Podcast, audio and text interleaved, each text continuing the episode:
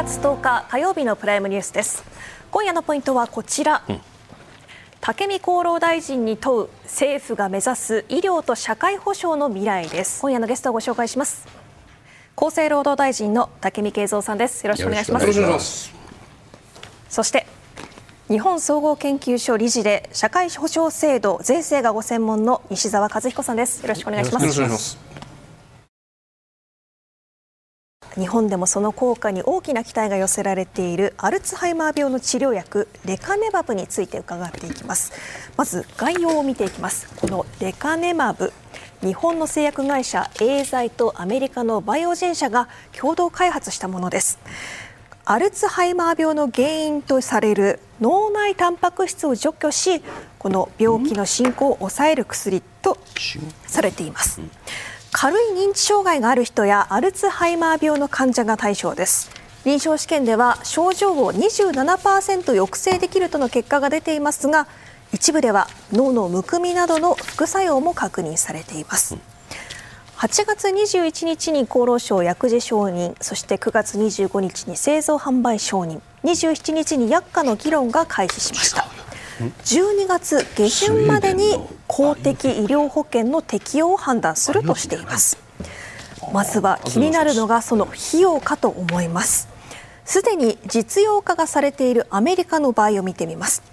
1人当たり年間2万6500ドルおよそ390万円となっています。日本でもかなり高額になると予想されているのですが公的保険が適用されると高額療養費制度があるため1人当たり14万4000円の負担でそれが上限となるということです。つまりこの単純計算すると1人当たりおよそ375万円となるわけなんですけれども、まあ、この高額医療制度も適用されるのが70歳以上の一般所得層となっているためそれなりにやはり日本の医療費かなり高額になってくると思います。まず武見さんに伺います。医療財政逼迫を呼ぶのではないかというような議論もありますけれどもこのあたりいかがでしょうか？あのその財政の逼迫に関わるインパクトが、はいうん、あるであろうことはもう十分に想定をしています、しかしこれをその薬価の制度全般を見直しながら、こうした高額のその薬についての対応をどうするかという、そうした考え方を整理する重要なきっかけに今回なるだろうなと。いうふうに思います、今のお話見直しのきっかけになるんじゃないかというお話されました。ですよね、うん、こういうこういわゆる決して安くない薬をしかもこの薬を、まあ、これあの飲み処方の仕方っていうのも数十年にわたって飲み続けなくちゃいけないみたいなこういう話になると、こういう薬を保険収載することによる財政の圧迫というものをどういうふうに向き合うのかというこれはその例えば何でも保険に入れればいいかいけないかという議論なのかないしは保険全体の薬価全体の抑え込みなのかどういう形の見直しのトリガーになるというふうにご覧になってますか？見方によってい。く党にもなると思いますね、はいはい、ただ心配なのはですね、うん、医学医療の進歩っていうのは今日バイオ含めてすごく早いんですね、はい、そういう中で、うん、世界でその 300, 300品目ちょっとぐらいの新薬がこう開発された中で、日本でその薬事申請されて、それでその薬価が決められて使われていると。いうのが28%ぐらいしかなくてなんとその72%は、それは日本ではまだ薬事申請さえされてないっていう現状なんです。でそれがだんだん増えてきてるんですよ。でそれは何を意味しているかというと従来はそれはタイムラグの話でいずれ保険主催されて吸収されていくって考えられていたものがその単なるドラッグラグではなくてドラッグロスとしてそれが構造化していきかねない状況になり始めたということを私たちは今認識として持ち始めてでこれにどう対処するかと。でそれによってやはり世界のそういう先端的な医薬品にですねその国民の一人でも多くがきちそのアクセスできるようにする仕組みを考えなきゃいけない。はいうん。その中でこうしたその薬価制度の在り方っていうのも、その議論されていくっていうことになるだろうと思いますね。西澤さんね、はい、今のお話お金だけの話をするとレカネマブはまあ1人当たりの費用は先ほど新見さんご説明した通りでも全体でいくと1500円超ぐらい年間の、まあ、新しい薬に対する支出なのかもしれない、はい、ちなみにオプチーボはもうバーンとあの一世を風靡したというかがんの特効薬として注目を集めたものは2022年度売りが1423億円であると。こういう薬がどんどん出てきて1500億円1000億円以上のもの支援がどんどん出てくることがどうなんだというのが我々の問いかけなんですけれども今の武見さんのお返事っていうのはこういう高価な新薬を保険収載するかしないかするというこの行動が別のさまざまな薬をめぐる議論のトリガーにな。るんじゃないかしかもそのお話自体も日本の医薬品というものは72%とおっしゃいましたですよね。世界で開発された新薬の72%が日本では来ない。あの薬事申請されてされていないという。ドラッグラグではなくてドラッグロスなんだというここの部分、うん、そちらの方はどうご覧になりますか、そうですね。まず前提知識整理してから評価ポイントがいくつかあると思うんですけれども、まずこの1500億円、うん。これになるかどうかは、まあ、不確実ですね、この薬の特徴として、あの早期の方であり、また検査に、まあ、金額的あとは身体的なコストがかかる、はい、ということで、はい、果たしてここまでに至るかどうかまだわからない、うん、でその上で評価ポイントはいくつかあると思います。うん、一つは産業政策として、でこの薬、まあ、認知症の薬で、あの100剤以上が、まあ、こうやって認知症の薬トライアルしながらで今回はこのレカネマブ。あともう一つ、イーライリリーのドナーネマブ？が今承認申請しているところで2つだけなんです。ね。でこういったイノベーションが起きたということは非常に喜ぶべきことであって、でそれが起きていかないと大臣がおっしゃったようなドラッグラスロスやラグがまあ生じてしまう深刻化してしまうということ。あともう一つは絶対額としては、はい、アメリカの例のように400万円近い、まあ、確かに絶対額としては高いわけですけれども、うん、では効果がどうかということですね。うん、で認知症の発生や進行を遅らせることができれば、そのご当人の、まあ、生活の質も上がるし、はい、またこれはあのご家族ですよね、はい、ご家族の方の負担も軽減されるということで今回この開発したエーザイはこのレカネマブの,、まあ、あの申請にあたって、はい、まあ、報道とか見ますと、うん、この介護費用とか、はい、まあ、総じても社会的価値を認めてくれっていうふうに申請されているんですね。ですからそこも含めて評価していく必要があると思います。で、最後にマクロとしましては、はいはい、今国民医療費は43兆円です。で、えー、薬はこのうち約4分の1ぐらいですから、はい、マーケット規模はもしこの薬だけであれば、まあ、吸収できるかもしれない、ただ、まあ、医療保険財政自体は今でもかなり逼迫していますので、はいうん、まあ、それはこの薬に限らず、まあ、取り組んでいかなければ問題、いけない問題だと思います、うん。うん、はい、はい、では続いてですが。どんな感じに投与するのかの話いきましょう。はい、はい。あのこれはですね、あの今あのお話に出た通りなんですよ、うん、要は軽度にのみその対象として効果があると、はいはい、でその場合に大体その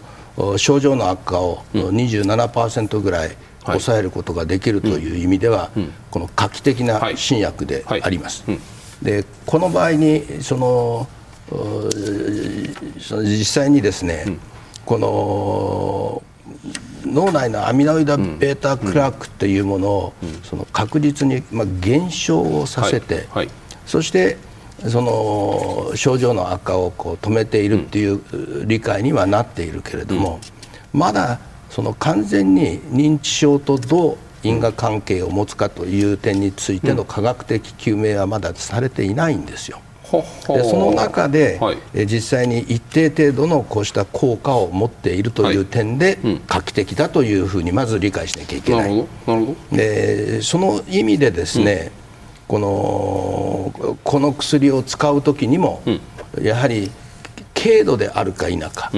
これをそのきちんとその、はい、アミロイド β クラプラークのその、量を測定して、うん、そしてその診断によって、うん、その軽度であってこの薬の効果がもう期待できるという対象者に対して、実際にこの処方をしていくことができるような形にしていきます。はい。うん、ですから、うん、そういうその最初の診断に関わるですね、はい。はい、例えばアミロイドペットがなきゃできないとか、いろいろなそういった課題は確実に出てくると思いますけれども、あのそれは効果的にこの薬を使うための一つの最初の登竜門だという考え方です。そのアミロイドペットっていうのはその非常に精密な医療機械でその脳内のそのそのこの特殊なタンパク質脳内タンパクアミロイドベータ。それがたまるたまっているのかたまっていないのかたまる人なのかたまるたまる人でないのかというのを検査する機械ですよね、えー、そうです。これってそそこら辺のその、ま、あのなんていうか、ま、町のお医者さんにも設置される機械なんですか？いやいやそれはそんなことはもう全くありません。いわゆる基幹病院にしか置けないような機械ですよね、えー、ですからまあそうですね。この全国各都道府県に、はい。はいえー、23箇所ぐらいはあの確保するっていうそのやはり、えー、考え方になっていくんじゃないかなと思います、ね、そうするとですね保険収載されるということは国民があまねく均等にその恩恵に預かれるはずだから保険収載されているというふうに思うんですけれどもじゃあその薬をもらうためのそのアミロイドペット検査を受けるためのアクセスポイントというのが県内2か所3か所とおそらく県の、まあ、県庁所在地とか大都市にしかない、はい、じゃあ周辺とか軍部とかに住んでいるお年寄りでじゃあお年寄りなしお年寄りの前になる前で検査しなくちゃいけない、うん、その検査へのアクセスにおいてすでにその差別区別がそこに生じていないのか。その全ての国民に最初からそういう診断の機会をお与えして、はいうん。はい。そして全ての国民に同じようにそうした薬の処方ができるようにすることから始めるんですか、それはできないということですね。それはできませんまずはできるところから、より確実に効果が認められるところから始めるというのが、私は非常に科学的であり常識的な方法だろうと思います。ここは西澤さんいかがですか？あの議論を整理すると、はい。はい、あの我が国って病えー、病院が8000ぐらい、はい、で診療所が約10万ある、うん、でいきなりこのペットの台に乗っかるわけではないんですね、多分身近なお医者さんに、あなた兆候がありますよとか、あるいはそういう専門家に、えー、指摘を受けて、うん、ででその指摘を受けた方も、うん、でもほん心の葛藤ありますよね。分かんないです自分がそういった診断されるってショックだし、うん、でも専門家と対話を重ねて、うん、あおかしいな分かりました、先生って言って、で先生の紹介を受けて、その本格的な検査を受ける、はい、っていうプロセスだと思うんです、はい、多分それがみんなハッピー。でいきなりそのペットに乗るわけじゃない、ですからそういう意味で言うと、うん、本当にその早期の方がそうして発見されて、うん、でペットに乗る、あるいは髄液の検査を受けることによって、はい、でこのあ早期だなと、治療が始まるということで、ですからそれはあの皆保険なんで、のあのそういうプロセ、えー、ルート、はい、まず身近にそういった専門家がいて、でその専門医療機関にかかるってルートが保障されてるってことが、重要なのでその国民全員がいきなりそのペットに乗るもちろん、ええ、そういう意味だと僕も思っていません、うん、ただ、うん、その意味で言うと武井さんこれはその一番最初にかかるかかかんないかにおいてね、うん、早期発見できるかできないかということは勝負でもあるし一回薬を飲み始めたら30年とか20年とか飲み続けなくちゃいけない。そういう薬ですよねこれおそらくは。これこれはね、はい、あのー、点滴薬じゃなかったかな、はい、それであの1か月に1回ぐらいのその頻度で、はい、えー、打っていただくことになるかと思います。ただこれらやはりその人によってはその想定されていない副作用になる方もいるかもしれない。でしたがってこうした新薬を実際に処方するときには、やはりその医師がしっかりとその経過を観察をして、そしてその日本の場合にどういうその副反応が出てくるかということも、やはり一緒に常にこの見ていきながら、この処方を続けていくっていうことになるでしょうから、その体制がやはり整っていることが、私は大事だなと思います。マイナ保険証の普及についてもお話を伺っていきます。うん、武見大臣、こうなかなかこのマイナ保険証のメリットというのがこう国民に伝わっていないような感じもするんですけど、うん、これ一番わかりやすいのはね、うん、救急医療の時。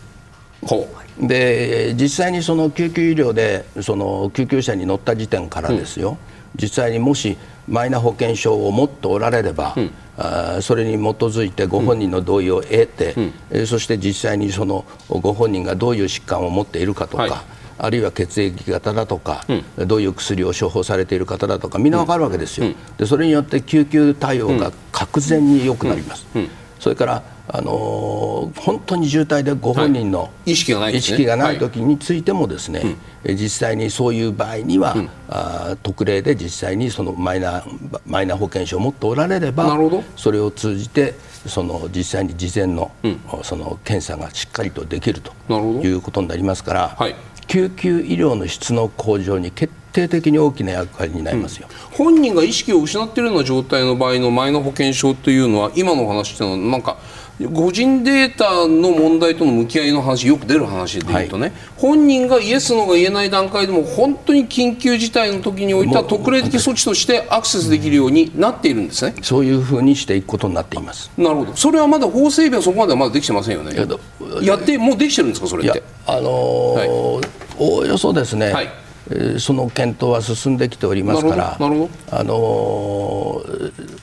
それもうちょっと時間ください。しかしそちらの方向に私は進むべきだと思って考えています。なるほど。西田さんいかがですか？この医療の質の向上についての前の保険証の貢献どどこにあると思いますか？あの例えばあの厚労省のビデオにもありますけど、はい。はい、カードをかざして、うん。特定健診の、うん、まあ、健康診断結果の情報提供 OK ですかってピッと押す、うん、それは病院に伝わるので、はい、そうすれば私の血液とか検査とか全部分かりますから、うん、それがお医者さんから私に見た医療の質の向上につながるっていうことが、うん、もう少し理解されれば、うん、あの普及すると思う。今までのカードってその、ポイント上げるからカード作ってくださいみたいなそうじゃなくて。それをさらに徹底するためには、電子カルテ、診療所の電子カルテ普及率って50%しかないので。ここをもっと上げて、うん、私についてカード1枚かざせば、うん、その初めて行った診療所でも、私について大まかなことは分かりますよっていう状況が作れる、それが目処が立てば、いやもっと作んなきゃ損だねってことになると思うんですよね。ですからそのあのグランドデザインビジョンが分かりやすくあると、もっと普及すると思います。電子カルテに関してはね。電子カルテはまだできていない50%とおっしゃいますけど要するにでも医師会員の側からに言わせると電子カルテのその型式とかひな型とかねフォーマットみたいなものを作ってくれというふうに医師会から厚労省に対しては要求しているという話なんですその通りその通りそれを作って厚労省から医師会にこういう電子カルテでやったらどうですかというの返事を出したところから今度は次のステップに話が議論が上がっていくとこういう理解していいですか？そうです。なるほど。それであのもうすでにですね、はい、こうしたその標準型の電子カルテについてのその検討は今始まっているわけですから、あのおおよそ来年再来年の年度ぐらいからですね、あの本格的にそれを、うん、あのお配りすることができるように今その鋭意努力中。はい。岸田総理が年頭会見で検討を表明し、うん、6月に閣議決定された異次元の少子化対策について見ていきます。うんうんこの少子化対策には3兆5000億円が必要とされています。これは24年度から3年間なんですが、中で必要となっているのが児童手当の拡充や所得制限の撤廃そして期間延長、あるいは第3子以降は月額3万円を給付するなどが、まあ、3兆5000億円かかるということです。この財源どこから確保するかと言いますと、徹底した歳出改革をすることまた社会保険料の上乗せなどがされるのではないかと見られています。岸田総理は6月に国民に実質的な追加負担を求めることなく新たな支援金の枠組みを構築し少子化対策を進めると発言しています、うん、まず西澤さんにお伺いします、はい、この今の財源の中でやりくりをするという意味のこの実質的な追加負担を求めることなくというような発言かと思うんですけれどもこの3兆5000億円この財源確保案で確保できるものなんでしょうか？これ私は岸田政権には強く言いたいのは、うん、そのまずその消費税の議論を封印していることが最も根底にあって、それが目的ですね、はい、その社会保険料の上乗せっていうのは奇策に、えー、なってしまっているということと、あと歳出改革というのは聞こえはいいですけれども、はい。例えばでは医療を歳出改革するのであれば、それは保険料の還元安くするのか、あるいはあの医療であれば医療の質が低下するかもしれないわけですね、別にその官僚の皆さんが飲み食いしているわけではないので、ですからその歳出改革というと聞こえはいいけれども、どこに出てくるのか。結局それは行政サービスの低下としてなってくるのであれば、我々としてはいやそれ、まやってほしくないかもしれないわけです。ですから、私はこれは非常に危ういと思います、3兆5000億拡充しますと言いながら国民負担がないっていうのは、本来民主主義というのはこれだけの行政サービスを提供します、でもこういう負担がかかります、はい、それでもこの行政サービス皆さんに必要ですかと問うことが、まあ、あの正直な政治だと思うんですけれども、それがなされていないまま法案を国会に提出して、でその答弁するというのは非常に危ういと思うんですね、うん。うん、危ういと言われた武見さん、いかがですか、はい、これはあの、大きな枠組みしかまだ決めていません、はい、それで今、ご指摘のですね、はい、その例えば医療費の適正化を通じてその財源を捻出すると、例えば6年間で1兆1000億だと、大体そのだいいこの1800億円ぐらいの適正化になりますよね。これはね、はい、今までの2年に一度の診療報酬改定の中で、うん、もうかなりの程度まで、もうそれを実現して今までもやってきてますから、あの医療の質を落とすことなく、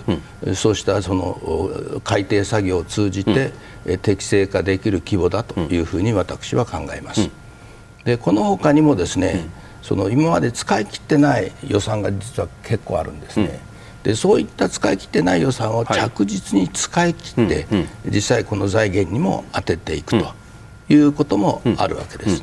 でその最後に、はい、そうしたその方式をに加えてですね、うん。うん、えー、国民の皆様方からほんの少しずつ、うん、その頂戴して全体としての帳尻を合わせるとい。うことも考えているわけで。でこれらを組み合わせてどういうふうに具体的な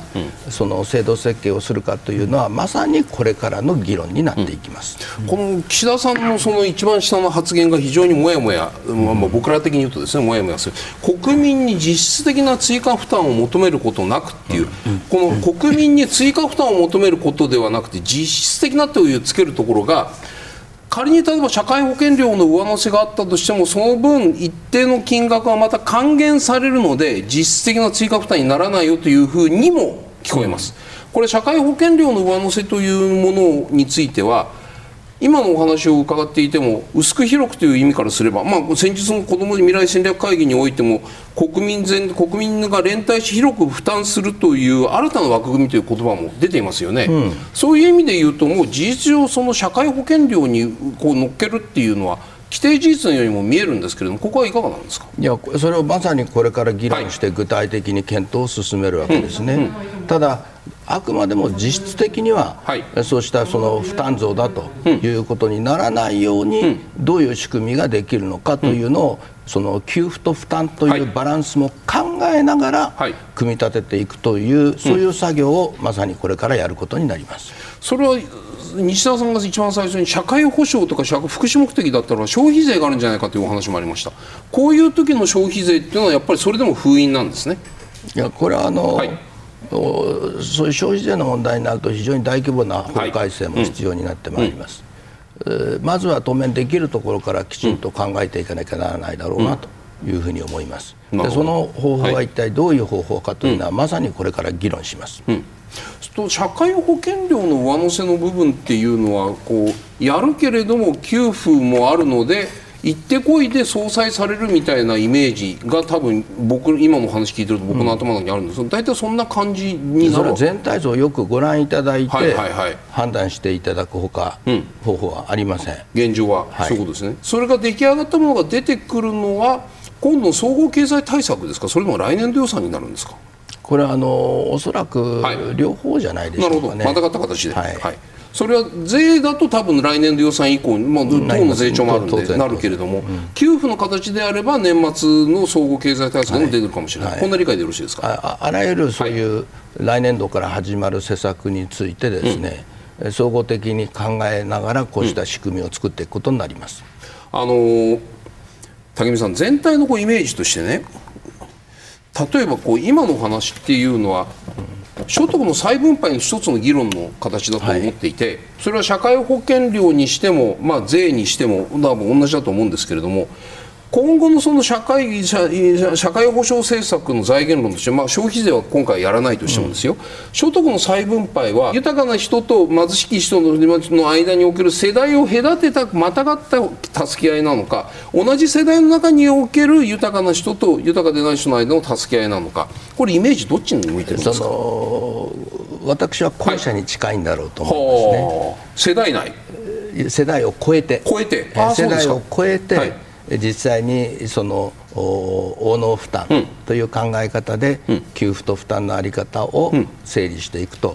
いうのが基本でしかもその目的はですね、やはり日本の中に分厚い中間,、中間層をきちんと作ってでそれによって社会の安定にも貢献をしかつそこで社会のダイナミズム特にこれはですね2040年は高齢者人口もそこでピークを迎えて、はい。はい、急激に減少人口が減少し始めるんですけど、はい、だだその前2030年代ですね、うん、ここは生産労働人口がこの時期にもうすでに急激に減少するんです、でその状況を今の時点からどう改善をして備えて、我が国の活力がしっかりと維持できるようにするかと。いうことをまさに今我々は世代を超えて全世代型社会保障の中で考えてるんですよ。それはもっと僕ら僕的に言うとその分かりやすい感じで伺っちゃうと、豊かな高齢者に負担をいただいて負担してもらってそれを現役世代のこう子育てで大変な人たちに給付するこれこの形を作っていくというふうに聞こえますいやそれだけじゃありませんその他にもいろいろな仕組みを考えることになるだろうと思います。でそれのその仕組みは非常に複雑な方程式になることはほぼはっきりしていて、ただその目的はですね、やはりその国民の安心と社会のダイナミズムを共に確保するっていう、そういう大きな視点になってくるだろうと思います。西田さん、この世代間と世代内、武見さんは世代間のその、まあ、再分配の形が望ましいのではないかとお話されました。多分こうなるとね例えばその若い人たちにしてみたら、まあ、今、国の借金が1300兆あってそれの負担ももうすでに背負っていると。で将来的には1人が1人を背負うような形になるというふうに宣伝されているわけでどう考えても現役世代から見た時には本当にそれで僕らは救われるのっていう気持ちにもなりかねないと思うんです。けどそこはいかがですか？今、武見大臣のおっしゃったこの世代間は、この若い人から高齢者だけではなくて、うん、高齢者から若い人ってこともおっしゃってる、ね、だから私が申し上げたのは、はい、その負担に関わる世代間共通のそのあり方を申し上げたの。負担に関わる。だから要はその金持ちとの方々に対しては世代を超えてこうした負担はしていただくことを考えなきゃなくていけないし。なるほどそれをやはりあの公平に考える時の一つの方法だし、でそれがやはり分厚い中間層を作っていくための、その全体を見た所得の再分配の機能もおそらく持ってくることになると思います。それはね所得を所得や資産も含めて政策に補足した上で、例えば後期高齢者の人たちが1割負担になっているものをこう一定の一定の額以上の所得や資産を持っている人たちは、まあ、現役並みの3割負担でやってくださいよ。とかないしは年金に関しても年金を受けて年金を毎月毎月数十万かもらっている人も一定以上の資産がある人っていうのはそれは返納してもらえませんか？というふうに声をかけるとかそういうふうに聞こえます。あのあらゆるそうしたその公平な負担の仕方とい。うものを、しかもその効率的に、しかも公平に考えるっていうことが全世代型の社会保障の考え方だと私は理解していますから、それをまさにこれから具体化していくという作業になるわけです。ここまでこの負担の話を伺ってきました、はい、負担をしていく上で賃金が上がれば、まあ、問題はないというふうな見方もあるんですけれども、うん、賃金が上がるだけでは困るという層もいるんです。はい、というのも働く主婦などの足かせになっている年収の壁という存在があるんです。例えば扶養されている人が働く場合、所得の金額によって税金や社会保険料の支払いが発生し、例えばその所得が106万円を超えるとこの社会保険料を払わなくてはいけないために働いているのに払う分が増えるということで実質年収が減ってしまいます、そして130万円をこの所得が超えてしまうと、扶養から外れることとなり年収の減額を抑えて扶養にとどまるためにあえて労働時間を制限調整して所得を抑える人が出てきてしまうということで現場は人手不足になるというような問題もはらんでいます。この人手不足と賃上げ対策として政府は10月から次のような対策を実施していますまずこの106万円の壁と言われるものこれは従業員101人以上の企業で月収8.8万円以上の方、まあ、大体こう1年で106万円ぐらいを稼ぐとなるとこのくらいです。その方が、まあ勤め先の企業で 年金保険料の負担が生じてしまうと減収してしまうんですがそこで政府はこの企業に対して従業員1人当たり最大およそ50万円の助成金を支給するこの対策を打ち出しています。さらに130万円の壁これは従業員100人以下の企業で扶養から除外されてしまうというようなこの所得が130万円を超えてしまった層これは年金保険料や健康保険料など自己負担しなくてはならないのですがこれは例えば一時的な増収であれば連続2年まで扶養を外さず扶養扱いにするというような対策を取っています。うんうん、ということなんですがこの政府が打ち出した年収の壁の対策、うん、それぞれ西澤さん根本的な解決にはつながらないようなこうなんていうんですか痛み止めのような政策にも見えるかと思うんですが、はい、このあたりはどうでしょうか？これはあの政府自身も、多分認めているように、つなぎでしかない、で政府は2年後にあの根本的な対ええー、改正をするとおっしゃって、はい、言われているのでこれはあくまでつなぎ、えー、ですし、うん、まあ、そもそも、あのー、分かりにくすぎますよね。説明するのが大変なんです。なんでこの100人と101人で 2,、はい、2つ壁があるのか、はい。はい、いや壁あってもいいけどせめて1つにしてくれないと、うん、だせめてこの複雑すぎる時点で、うん、あのもう制度としてはワークしてないと思います、うん、根本的解決のためには何が変わると分かりやすい。壁がもちろん2つ1つになるっていうのもそうですけど、あのこれですね、あの非常にテクニカル、はい。なものになってしまっていますけれども、うん、根本的には、うん、あの男女平等とか、はい、古い女性古い家族観とかを見直す議論からスタートしないと、うん、であの我が国の社会保障制度や税制というのはやはりその正社員の夫と、はい、まあ、専業主婦の妻という概念がやっぱり色濃く残っているんですね。ただこれはもう時代に合っていません。この壁の問題も、まあいわゆるパート主婦の問題なんですけども、いやそうじゃなくて、もうあの男性も女性も性別に関係なく、働く育児をするという価値観から語っていかないと、まあ、この問題は解決しないと思います武見さん、これの2年間の,、まあ、あの西田さんの言葉で言うとつなぎの期間というのは、はい、その2年間において新たな制度を考えるという意味なのか。例えば今西田さんが言われたような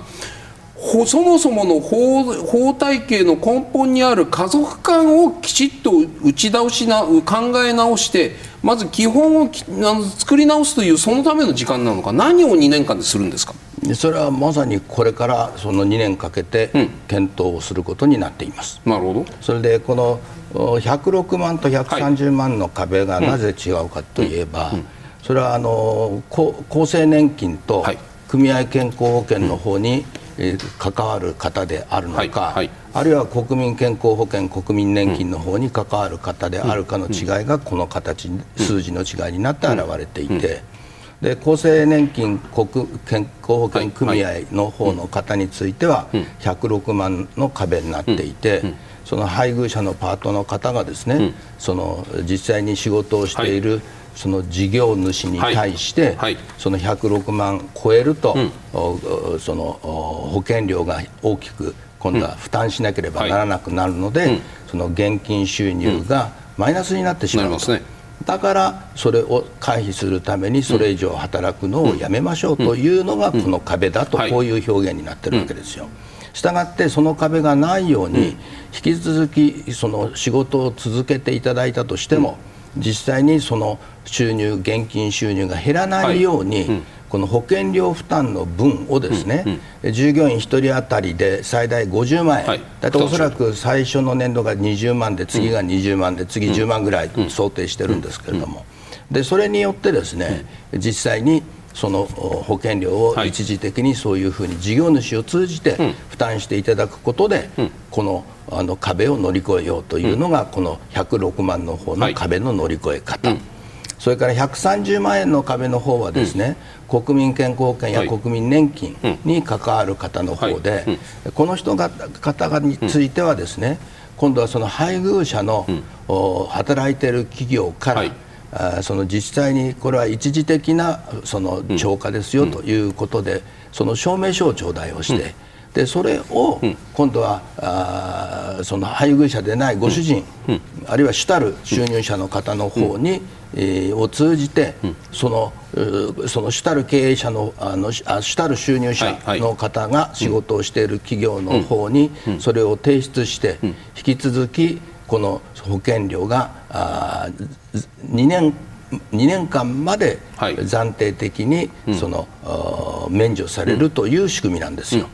ですから片方は、その配偶者が働いておられる事業主の方に、その補助金が支援されるのに対して、この130万円の壁の方は、その働いてるご主人の方の、その事業主に対して、その保険料免除の配慮が求められるという形になっています。でその上での、はい、この壁の乗り切り方になっているけれども、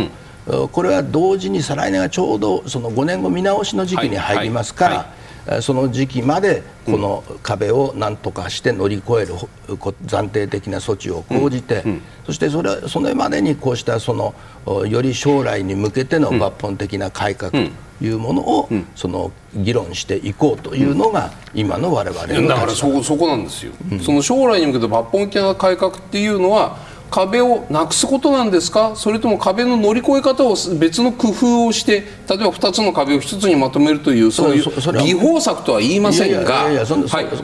今の私が説明したのは1つのテクニカルな対応の仕方ですよ、うん、106と130に関しては乗り越える作戦です、えー、で2年間かけてつなぎの期間で何をするんですかってここです、えここで検討すべき事柄の一つの哲学に先ほどご議論になった、はいそうしたその我が国の伝統的な、うん、そのご主人が、はい、主たる収入者で、はい、奥様が、はい、その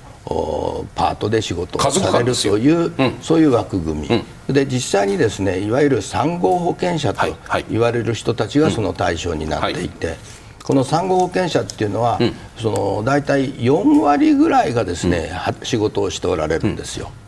でこの方々のこういうその仕組みが出来上がったのが昭和30年、はい、ちょうどこれはそのそれまでは年金っていうのがですね、任意加入だったんですよね、その産後保険者に該当する方々は。でこういう方々がやはり家庭で実際に仕事をして子育てをし、家事をし、そしてそれによって支えられることによって、我が国の経済もしっかりとご主人を通じてその確保されるんだと、こういうその一つの家族間の中で作り上げられた方法、うん。うん、あのやり方なんですね。はい、ただあそれでも今産後保険者の方が4割ぐらいですけれども、はい、やはりこの本当に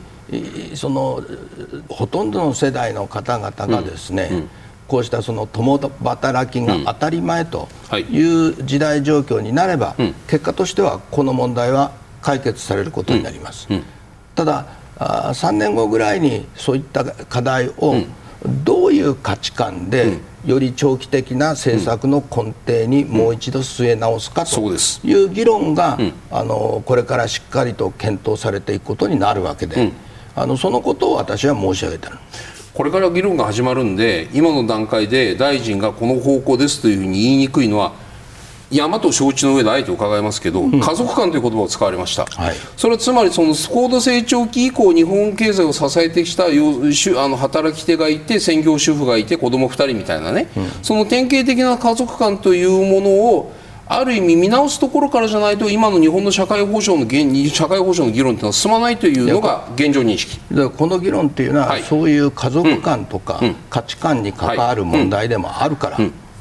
そんな簡単に私がこうしますなんて言える話じゃありませんよということをさっきから何度も言ってる ここからは2024年問題というのがあります。これは何かと言いますと、2024年4月からトラックドライバーの時間外労働を年間960時間に上限を規制するということです、はい、この制限によって物流配送業界では人材不足が拍車がかかるとしていて、うん、さらにまあ私たちからすると配送宅配サービスの低下につながるのではないかと懸念がされているわけなんです、うん、まあこの2024年問題もちろん働き方改革の波を受けてということなんですけれども、うん、なかなかこうサービスのことも考えると便利になってしまった中では、うん、あまりこう働き方を取るべきなのかサービスを取るべきなのか武見さんいかがでしょうか？いやこれはあの総務省の調査などでですね、はい。うん、極めてそのこの運送力が低下をして、はい。はいうん、そしてその 14%2024 年になると、はい、その輸送力が落ちるとかですね、その2030年になるとそれの倍以上の、今度はその減少になるというようなことが予測されてきているのが2024年問題なんですよ。だからあのこれを考えるときに、やはりこの荷主の方々にですね、やはりこうしたその運送業に関わるコストというものについてもっとご理解をいただくことと、それから中にはその下請けさらには孫請けとかい。ろいろありますから、その価格転嫁をちゃんときちんとやっていただいて、でそれによってそのどのとこその下請けだろうが孫請けだろうが、その労働者としてのドライバーの賃金をやはり引き上げていくと、こういうこと。それから働き方改革の中でドライバーの皆さんってね、実は心筋梗塞とかですねこういう特定疾患に関わる確率は他の職業より高いんですよ。そうなんですか、ええでしたがって働き方改革をやるっていうのは、はい、彼らにとっての人道的な問題でもあるんですよ、うん、だからこれを着実に実行していきながらなおかつ賃金を引き上げるということを今我々はしようとしてるんです。だからそれをするには、荷主の皆さん方にものすごい協力していただかなきゃならない、ただ単なるその価格転嫁の問題だけじゃなくてですね、例えばその配送宅配してくださるときに、その皆さん方ね、その事前にじゃあ午前中何時頃ってこうチェックしてこうやってもね、はい、ね。えー、その時にいらっしゃらなくて再配達になるケースっていうのがあるでしょ、はい。はい、あります。あれがまだものすごくあるんですよ、うん、そうするとその時間の再調整のために、うん、もう一回スケジュール作り直さなきゃならなくて、うん、そのためにその待たされる時間が大幅に増えるんですよ。でこうしたその荷物をこ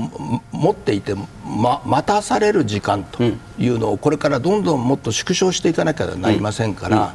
これはやっぱりその単なる企業の荷主の皆さん方だけじゃなくて、一般のご家庭でこういった宅配を使われる方々にとってもですね、ご自身の問題として理解をしていただいて、再配達が起きないように、ぜひきちんと対応していただきたいと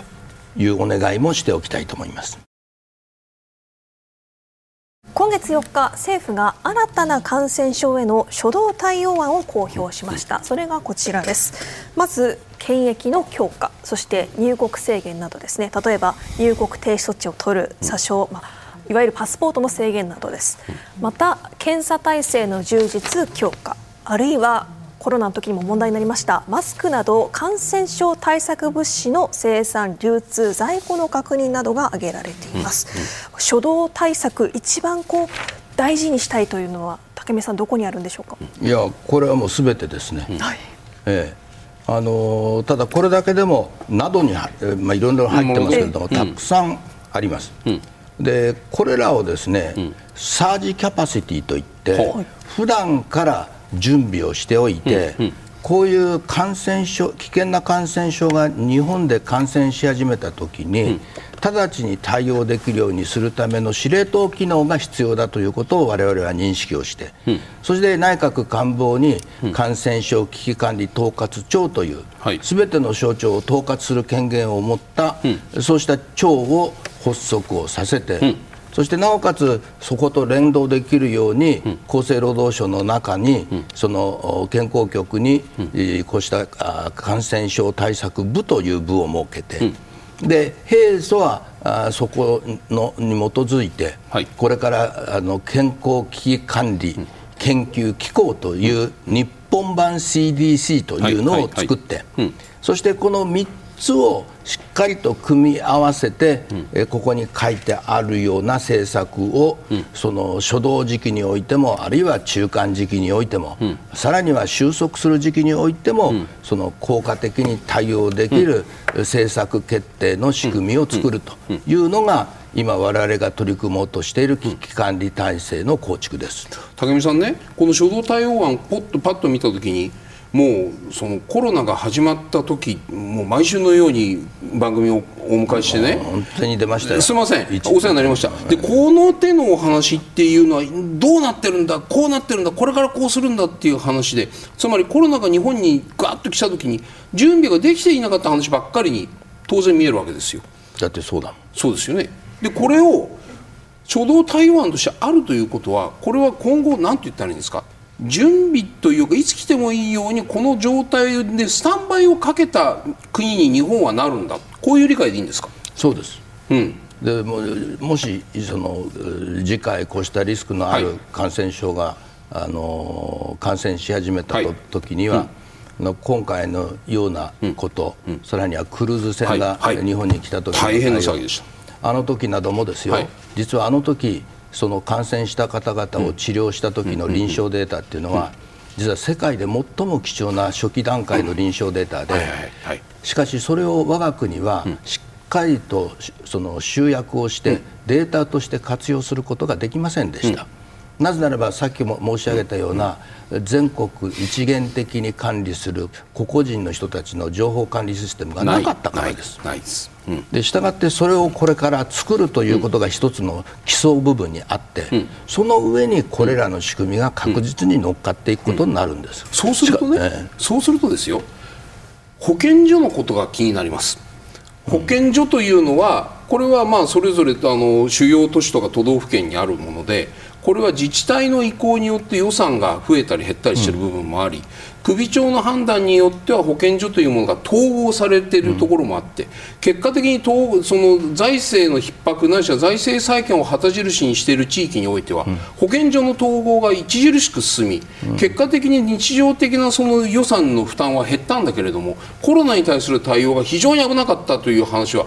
こんなに聞いてますでしょ？それはもう何度もこの番組に出て話したじゃないですか、はい、その通りです、うん、でその保健所に関しては、うん、国が決めるのか自治体が決めるのか国が一定の強制力を持って一定の人口当たりの保健所というものはね監視監視省として監視所として必要かどうかみたいなそういう価値観はこの中に判断として入ってるんですか？これはもう去年の臨時国会で、はいうん、この感染症予防法の改正をして、はいそれで国とその地方自治体、はい、特に都道府県の組長などとしっかりと協議をして、うん。うん、そしてこういう保健所の機能を強化することが法律で明記されたんですよ。はい。はい、でしたがってそれに基づいて、各市の保健所の機能強化を図っていくという、まさにそのプロセスに今入ってます、機能強化数は？機能強化の名目のもと数がどんどん集合な自治体の統合みたいにね数がどんどん減ってきた結果コロナの死者数が高いと言われる地域が日本の中にあったんじゃないですか？これはねその保健所の機能というのは、はい、実はこうしたその市中感染にまで広がったパンデミックにどう対処するかという状況下には、十分に対応できなかったわけです。はい、できませんで行政検査というものだけでは、実はその PCR 検査も増やすことができなかった。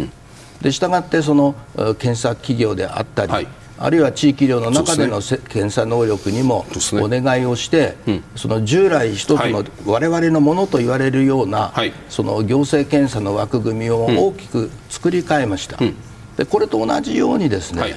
そうした保健所の機能というものも、うん、実際にそのゲノムの変異用に関わる、はい、その分析能力が、求められてくるようになったりする、これは地方衛生検査所と言いますけれども、そこと保健所を連携をさせて、でそれによってこの地域のその感染をしっかりと捕捉をして、そしてクラスターアプローチっていう言葉たくさん聞いたでしょ？でクラスターアプローチで対応できるような感染の場合には確実にクラスターアプローチで抑え込んでいき、それが市中感染になった時には、地域医療を含めて、そのサージキャパシティを一気に広げて確保病床を確保して、そして対応していくという仕組みを、これからは平素から準備して危機に備えると。いうことがこの法律の整備によってその根拠法ができましたから、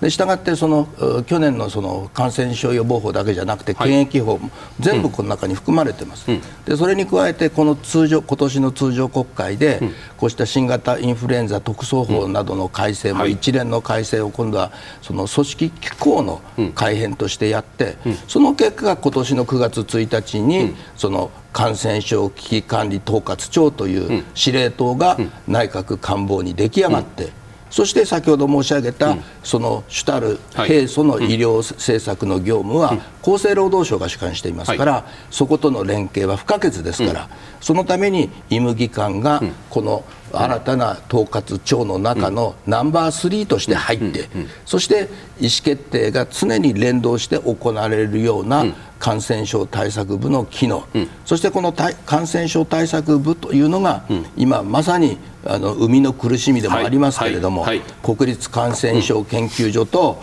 国立国際医療研究センターを母体として新しい。日本版の CDC というその特殊法人になりますけれども健康危機管理研究機構というものに生まれ変わることによってその平時からのこうした体制を整備をしてここに書いてあるようなことがしっかりととこの統一された指揮命令系統の下でできるように、えー、していくわけです。しかもその中で国と地方との連携というのも法律に基づいて行われるようになってきましたからその中で保健所の機能強化も確実に行われることになると理解して今のお話伺ってると要するに何て言ったらいいんですか？車でいうとアイドリングのようなね今は吹かさなくていいんだけどつまり有事じゃないから。けれどもアイドリングのような状態で有事の際にはぶっとアクセル踏んだらわっと対応できるような状態を常に置いておくというような話に聞こえます。そその通り。ですよね。うん、っていうのは当然のことながらそれに対して地方自治体がずっとこの件に関して言ってきたのはじゃあ財政負担誰がやってくれるんだと。うんベッドをキープしておくのかと。保健所を生かしておくのかと。じゃあそのマンパワーの費用を誰が負担するんだと。ここの部分についての財政的な手当っていうところまでを踏み込んだ今回の対応案でということでよろしいんですよね。いやこれはあの、はい、実際にですね、うん、そういう体制をさらにきちんと充実強化するために、はい、そのこういうその平時有事を考えながら、はい例えば地方はですよ、うん、地方の国債をその発行できるような仕組みも、みたいなやつね。そうです、はいはい、それによって財源を確保していただく方法も考えました、うん、それからやはりその国もですよ、はい、これから一定の財源を確保しながら、うん、こうした危機管理庁およびその健康健康危機管理、はいはいはい、え研究機構と、いうそういうものをこれから創設をして、そして機能させるようにしていくわけですから、そこには当然一定の費用がかかることになります、うん、その自治体の費用負担は地方債発行して自分でやるよということだけなのか。国からそういうことじゃないですよね。そういうことでは決してありません。そこまで手厚く見る限りにおいてですよ、うん、そこそこまで国が指示をしているにもかかわらずいや我々は要するにその地方財政の健全化を図るために保健所はやはり整理統合していくんだという自治体が出てきた時のペナルティ強制力国はどうするんだとここの部分。幸いにですね、はいはいはい、今回のコロナのパンデミックを経験して、はいうん、今そういう自治体の組長さんはいらっしゃらないから、うん、その点は私はお互いの信頼関係はきちんとできていると思います、問題は、常にこうしたその危機管理をの体制を作るときには、平時からの準備が必要で、その平時からの準備は国だけでは全くできない、これはもう各地方自治体に属している地方衛生検査所や、さらには保健所、そしてさらにはこの民間の地域医療にもこの連携していただかなければなりません。しかしその中でも、特に公的あるいは公立病院といったところには、こういった確保病床という点からは中心的役割は担っていただくとい。うことで、今実際にその準備が進んでいて、でその準備の主役は実は各都道府県の組長さんで、そこと実際に各医療機関が協議をして、どのぐらいの確保病床ができるかということの今算定をしていただいているというところです。ここで医療社会保障制度改革の未来像というテーマでご提言をいただきます。まずは竹見さんお願いします。はい。この国民の安心というのを確実にこの人口構造のダイナミ人口構造が変わっていく中で少子高齢化の中であらゆる世代がやはり安心して暮らせるその仕組みを作っていくこととそれからその社会のダイナミズムをこの人口構造の変化の中で維持していくというこの2つの命題を達成する未来の社会保障像というのを考えるべきだと思います。西澤さんお願いします。はい私はあの新薬を、えー、作ってまたそれを発展させていく上でもまた感染症対策を、えー、充実させていく上でもかかりつけ医を1人持つと申しましたが、まあ、正確にはプライマリーケアの体制を整備していく。そしてそこにデータの裏付けを持たせるということが非常に重要だと思います、はい、お二人ともありがとうございました。